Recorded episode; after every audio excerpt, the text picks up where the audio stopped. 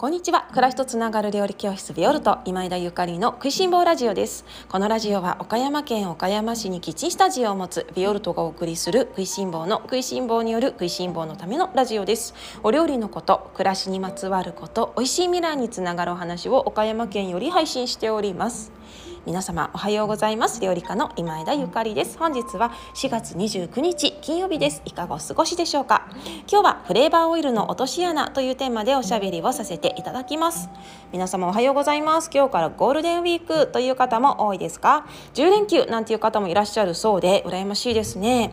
えっと私はですね今日は、えー、キッチンスタジオでのレッスン開催日となっておりまして、えー、皆様のお越しを楽しみにお待ちしているところでございますえっと今月は春のビビンパと養生料理というテーマでレッスンをしているんですけれども実は今日がね最終日となっているんですね。えー、っとビビンパをサラダ仕立てでね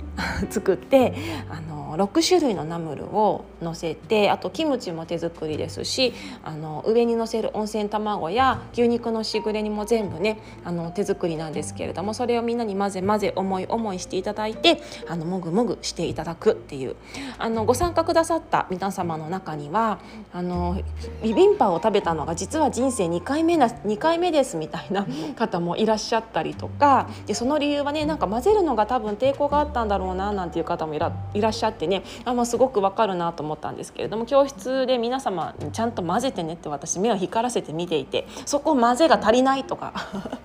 もちろん最初はあのナムルの味をねちゃんと確認してお家で作っていただけるようにあのちょっとずつ味見して混ぜずに味見していいよなんて言ってるんですが最終的にはよく混ぜることで美味しくなるので混ぜてねって言ってます。もうほんとこれだけ混ぜてねって言わないと混ぜることができない日本人面白いですよね。この食文化の違い。日本ってあのいつも言ってるんですけれども本当に独特なあの文化をねあの作ってるんだな私たちって思うんですけれども。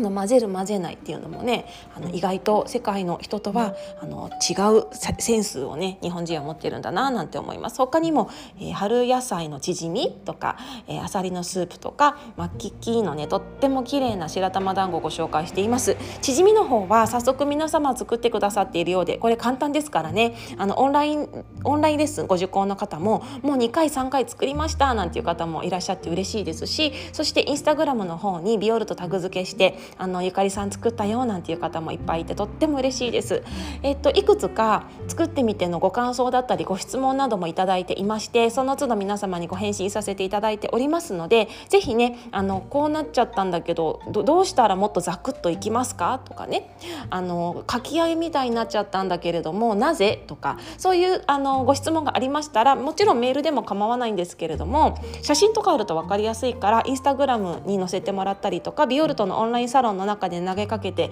いただけるとあのもうガシガシ私ね皆様が超美味しいチヂミがあのできるようにもう全力でサポートしますのでねあの発信してくださいね発信してください。えっとビオルトは月末にオンラインサロンの中で質問コーナー授けてますのでそろそろね月末ですからまたあの質問コーナーね投稿しますね。ぜひあの皆様のコメントメッセージご感想あの発信いろいろ今月も楽しみにしています。もう発信しないとね便秘ですからねみんなあの受け取った情報体に入れた情報そういうものはちゃんと出さないと便秘になりますよもう人間っていうのは宇宙は循環ですから。出したものは出すあの入れたものは出すね。っていう循環ですからあの しつこいようですけれどもぜひね発信してください。オンラインサロンの方もあのチェックしていたいただけたら嬉しいです。さてそれでは今日の本題に移りたいと思います。今日はフレーバーオイルの落とし穴というテーマです。えー、っとですねあのずっとねこの話したいなと思いながらなかなかタイミングが合わなくってあのできていなかったんですけれどもよくねいただく質問なんですね。オリーブオイルの講習会などをすると特にあのいただく質問です。世の中このフレーバーオイル特にこのレモンオイルとかニンニクオイルとかチリオイル唐辛子ですね。のようなオイルが売っていたりするけれどもあれはどうなんですか？みたいないうふうに質問を受けることがありますので今日はそのねフレーバーオイルにつきまして今日はあのザクザクザクっとねあの切っていこうかなと思います。はい、では、えっと、まずですねあの一番最初に申し上げたいことはねちょっと辛口なんですがいきますよ。あの本当に美味しいオリーブオイルっていうのはみんなフレーバーはつけたくありません。はい。ですよね。自分が農家さんだと思ってください。自分がそのオリーブオイルを生産している側だと思ってください。もし本当に美味しいオリーブオイルを手塩にかけて汗水垂らして作ったとします。そこにフレーバーをつけたいですか？私はつけたくないですね。その美味しいままのオリーブオイルをみんなに楽しんでもらいたいと思います。ということはフレーバーオイルっていうものは全部じゃないですよ全部じゃないんですけれども多くのものがそのまま単体だと美味しくないからとかちょっと味が足りないからフレーバーつけようかみたいな部分が大いにあるっていうことですね。で実際このフレーバーオイルっていうものをイタリアの方たちが家庭で使ってるかどうかっていうところなんですけれども私はイタリアの南イタリア中部から南イタリアにかけてのオリーブオイルの栽培オリーブオイルの栽培加工が盛んな中部イタリアから南イタリアに何度も何度も足を運んでそしてその現地でね農家さんだったり家庭のお母さんたちだったりあのもうリアルにあの彼らの日常生活に入ってどんなものを食べてるのかどんなものを使ってるのかっていうのを見てきたんですけれどもフレーバーオイルを使っている家に行ったことがありません。ないですね。あのというのはね例えば唐辛子をパスタにかけたいと思います。ピザにかけたいと思います。その場合イタリアの人たちはどうしてるかっていうと唐辛子をただただ切って上に乗せてるんですね。ですよね。それで十分なんですよ。で特に夏なんかは唐辛子生唐辛子がありますので生の唐辛子をナイフとフォークで上手にちっちゃく切ってでそれをパスタにのせて混ぜ混ぜして食べたりとかしています。そうすることで自分のお皿だけ辛くすることができるのでねあの何て言うのかな。例えばスパゲッティペペロンチーノみたいなものもあるんですけれどもただペペロンチーノ作っちゃうと家族全員辛いの食べなきゃいけないじゃないですか。で家族だったりお友達だったり辛いのが苦手な方もいるかもしれません。だからイタリアでは唐辛子はお鍋に入れるんではなくて自分のお皿に必要なだけのせるっていうスタイルをとっている方もすごくたくさんいらっしゃるんですね。ということです。ですので唐辛子を辛くしたい時は別に唐辛子をかける生のね唐辛子であったりとか乾燥唐辛子でのフレークのものであったりとかあのそういうものがありますのでそれをお皿にかけるっていうことをされていることが多いですね。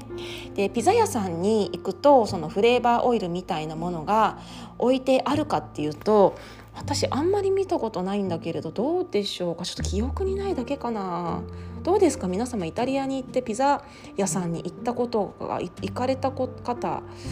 オリーブオイルテーブルに乗ってました？あの辛いやつ、まもちろんタバスコはないですね。タバスコっていうのはイタリア料理ではないので。あれメキシコでしたっけ？ねだからまああのアメリカのピザショップピザレストランにはあのタバスコ経由でピザは辛く食べるものみたいなイメージであのフレーバーオイルチリオイルですねだったりタバスコがあるお店もあるんですけれどもイタリアでそれがあるかっていうとうーんあったかなっていう感じですね。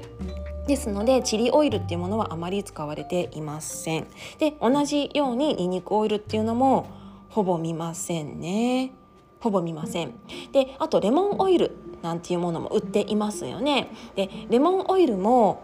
別にオイルかけなくってもレモンの皮をすりおろせばいいじゃんっていうところですのでレモンの香りをつけたい場合はレモンの皮をお料理にすりおろせばいいということですのでレモンオイルもありませんね。ありません。じゃあどうしてあの日本の食料品店でこのようなフレーバーオイルが販売されているのかそしてたまにお店で見かけるのかっていうとまああの商品としてあの商品ですね。その家庭でちょっとなんていうの家庭に必ず必要なものではないんだけれどもその商品としてお土産だったりとかプレゼントだったりとかちょっとあの珍しいよねみたいな感じであえて作って販売しているんですねだからイタリアでもお土産屋さんとかに行くともしかしたらあると思うんですけれども実際イタリア人が使ってるかというとほとんど使われてないんですね。ということでそのフレーバーオイルを使うのではなくってレモンの香りをつけたいならレモンをかければいいニンニクかけたいならニンニクをかければいいチリがをかけたいならチリをかければいいというのがイタリアのリアルなあの食文化でございます。であのそれでもねフレーバーオイルのいいところは例えば日本だったらレモンがあのレモンの香りをちょこっとつけたいけど気軽にレモンを買えるような地域じゃない方もいますよね。私の住んでるこの瀬戸内沿岸は柑橘類がもうめちゃくちゃ豊富なので贅沢なことにレモンがいつでも手に入るんですけれどもそうじゃない地域の方も多くいらっしゃる。ね、世界中見てもねもう多くいらっしゃいますよねですのでそういう方にとってはレモンオイルとかすごく便利なものなんだと思います一振りすればレモンの香りがついてカルパッチョなんか美味しいなんていうこともねありますので私も全然全否定してるわけではないんですけれどもただそのレモンオイルを、えー、自分で選ぶ時にねどんなオイルなのかっていうことをどんなレモンの香りをがついてるのかっていうのをちゃんとチェックしないとあの買ってみたけれども美味しくなかったみたいなことがありますのでそれはみんなに気をつけてほしいなって思っているんですね。でその選び方なんですがその普通のオリーブオイルとは違ってねこのフレーバーオイルっていうものは歴史がね全然あの長くないんですよ。あのこのオリーブオイルっていうのはもう本当に歴史がもうめちゃくちゃ長くって長いというかもう本当にずっと人間があの使ってきているんですけれどもこのフレーバーオイルっていうのはねあの近年できたものなんですね、まあ、さっき私が申し上げたような商業的な目的で作られたものがすごく多いんです。だからこそこのクオリティっていうのかなそれぞれのあの商品にすごい差があるっていうか、まあ、ピンキリっていうのかな。なので良質なねフレーバーオイルをあの見つけるっていうのはまちゃんといろいろ知っておかないとあれ買ったんだけどまあまあ高かったんだけど美味しくなかったなっていうことがあるので気をつけたいところです。でどういうものがいいかっていうとまあもうざっくりね言いますけれども本当に美味しいフレーバーオイルを見つけたいのであれば天然の天然の香料というかもう天然のレモンレモンフレーバーであればレモンのあの本当のレモンですね。積み立てのレモン。もうできれば農薬も使ってない方がもちろんいいと思います。皮ですからね。農薬も使ってないような積み立てのレモンとそれから一緒にオリーブオリーブの実を一緒に絞ったもの。こういうものは上質なレモンフレーバーオイルである可能性が高いです。後からエッセンスを加えたんじゃなくってオリーブとレモンを一緒に絞ったもの。こういうものがね実在するんですね。こういうものはかなり良質である可能性は高いです。もちろんどんなオリーブオイルかっていうところもとてもあの大事になってくるので美味しいエキストラバージンオリーブオイルであることがもう大前提にはなるんですけれどもそういう作りをしているものはあの美味しい可能性が高いですね。で同じように唐辛子。唐辛子もオリーブと唐辛子を一緒に潰して絞っているようなもの。こういうものは美味しいオリーブフレーバーオイルである可能性が高いですね。逆に中にニンニク入れっぱなしだったりとか中に唐辛子が入ってたりとかそういうものは後から入れてる可能性もあるしかなり酸化してる可能性もありますのでちょっと要注意。で瓶もねあのフレーバーオイルってよく色が瓶の色が透明なものが多いんですよ。それは中の色を見せたいから特に唐辛子オイルだったりすると中の赤い色を見せたいって思っちゃうじゃないですか。これは普通のオリーブオイルと違って唐辛子の香りがついてるから中がちょっぴり赤いんだよみたいな。すごい気持ちはわかるんですがオリーブオイル、まあ、油全般っていうのは光に弱くて酸化しますので油はね遮光の瓶に入ってるものがもう一番何より大事なことなんですよね。ですのでその唐辛子の入ったチリオイルにしてもレモンの入ったレモンオイルにしてもこの真っ黒の遮光の瓶に入っているものがもうあの生産者の、ね、方の気持ちが伝わりますね私は。あの透明の瓶だとどんどん味も落ちるし油も酸化していくのでフレーバーオイルであっても遮光の瓶に入ってるっていうのはすごく大事なことだと思います。いかがですか？あのそう思うとそう思うとね世の中良質なフレーバーオイルっていうのはなかなか見つけることができないんじゃないかなと思います。あの料理教室ビオルトではフレーバーオイルを取り扱ったことがあの今まで一度もないんですけれどもだから私もあの販売したこともないし特にあのこれから買うかどうかもね分かんないあのいただいたりとかしたら扱うかもしれないですけれどもただねあのちょこっと使いたいっていう方がいらっしゃる場合は是非今申し上げたようなしっかりねあの上質な作り方一緒にレモンとオリーブを絞ったもの一緒にレモンとと一緒にオイルと唐辛子を絞ったもので上質なあのエキストラバージンオリーブオイルでそして遮光の瓶に入っているみたいなものを選んでいただけたらなと思います。よくね聞かれるので今日はそんなお話をさせていただきました。何か皆様のご参考になると嬉しいですね。あの母の日も近いのでどんなプレゼントしようかなっていう方多いかなと思います。あのお花もいいけれどもオリーブオイルだったりとかあの調味料日常使いの調味料などもねあのお母さんたち喜んでくれるのではないかなと思います。例えばちょっとランクのあの高いお醤油であったりとか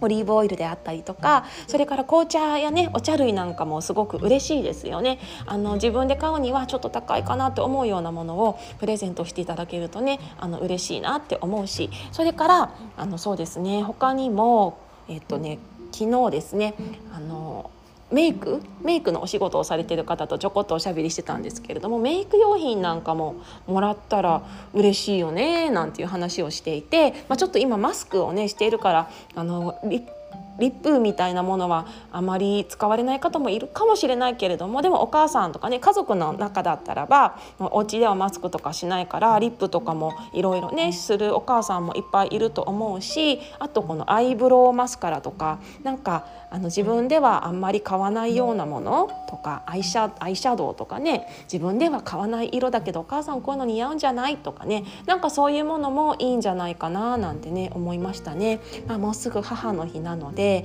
あの美味しい調味料だったりとかあのメイク道具だったりとかねそれからそうねもちろんお花も嬉しいですけれどもぜひぜひなんかお母さんが喜びそうなもの選ばれてね選ばれたらいいのではないかななんてあの思っております。ゴールデンウィークも始まって街もちょっとあのホリデー気分というかね私もあの自分は働いていてもなんかこの街のみんなの気持ちがなんか緩んでいて陽気な感じがねすごく好きなんですけれどもいいお天気がね続くといいですね。ちょっとなんか天気が崩れよう崩れているようなので、まあ、何とも言えないんですけれどもどもまあこれがねこの季節のあの自然な様子なので、まあ、雨は雨の日でねあのしっとり楽しんでいきたいと思います。料理教室ビオルトは今月春のビビンパと養生料理というテーマでレッスンをしております、えー、オンラインレッスンの方はいつでもどこでも何度でもご覧いただけるようなマガジン方式です。通常オンラインレッスンは閲覧期限があってすぐに見ないとあもうちょっと見えなくなっちゃったみたいなものがあの一般的に多いようなんですがビオルトのオンラインレッスンはは特に閲覧期限を授けていません。例えばですね去年の4月はいなり寿司の、えー、レッスンを更新発売させていただいたんですがあのいなり寿司のレッスンご購読の方まだ今年もねもちろん見ていただけますよ。あの去年のいなり寿司もとっても好評でしたのであのビオルトのおすすめする春のいなり寿司レモン味なんかもありましたよね。そういうものまた改めて作っていただけたらなと思いますしそれからまた去年の5月はですねおからを使ったちょっとエキゾチックなお料理もいろいろご紹介していましてそういうものも振り返ってね作っていただけると嬉しいななんて思います。ま、日本には四季があってぐるぐるぐるぐる毎年ね、あのー、同じ季節がまた巡ってきますよね。料理教室をしているとこのずっと長くご参加くださっている方がねあの去年のレシピがまたあの見るのがすごく嬉し楽しいですとかその月ごとにずっと例えば5年通っているのでその月ごとにレシピをまとめてますみたいな方もよくいらっしゃってすごくいいまとめ方だなだななんて思うんですけれどもやっぱりその季節のね食食材をあの私も使ってレシピをご紹介してますので例えばあの去年の4月5月3月あたりのレシピなんかねまた掘り起こしてもらって今作っていただけるのもいいと思いますしそしてあの今月ご紹介している春のビビンパと養生料理なんかももう来年もね再来年も引き続き見てもらえたら嬉しいななんて思っております。ずっと見られると思ったらめっちゃ安くない？なんてでビオルトはあのオンラインレッスンの方も定期購読でご購読いただけますとよりあの学びがね深くなるんじゃないかということでオンラインサロンの方も運営しております。えっと先日毎月1回みんな包丁を研ぐよということでライブ配信していますのでオンラインチームの皆様はあの全部はねもうずっと見てると60分長いので飛ばし飛ばしでもいいしあのまあなんとなく聞きながら私のあのおしゃべりを聞きながら一緒にまあなんか研ぐみたいのも楽しいと思いますのでぜひねこの機会にあの4月のね整えの会ご自分でやってみてください。包丁だけじゃなくてご自分も不思議と整うはずであの整うはずなのであの自分の心のねすっきり感というか包丁研いだらなんか私も整っちゃったみたいなこの感覚も感じていただけたら嬉しいなと思います。ビオルトのオンラインチーム気になる方はぜひオンラインショップ覗いてみてください。それでは今日も美味しい一日をお過ごしください。暮らしとつながる料理教室ビオルト今井田ゆかりでした。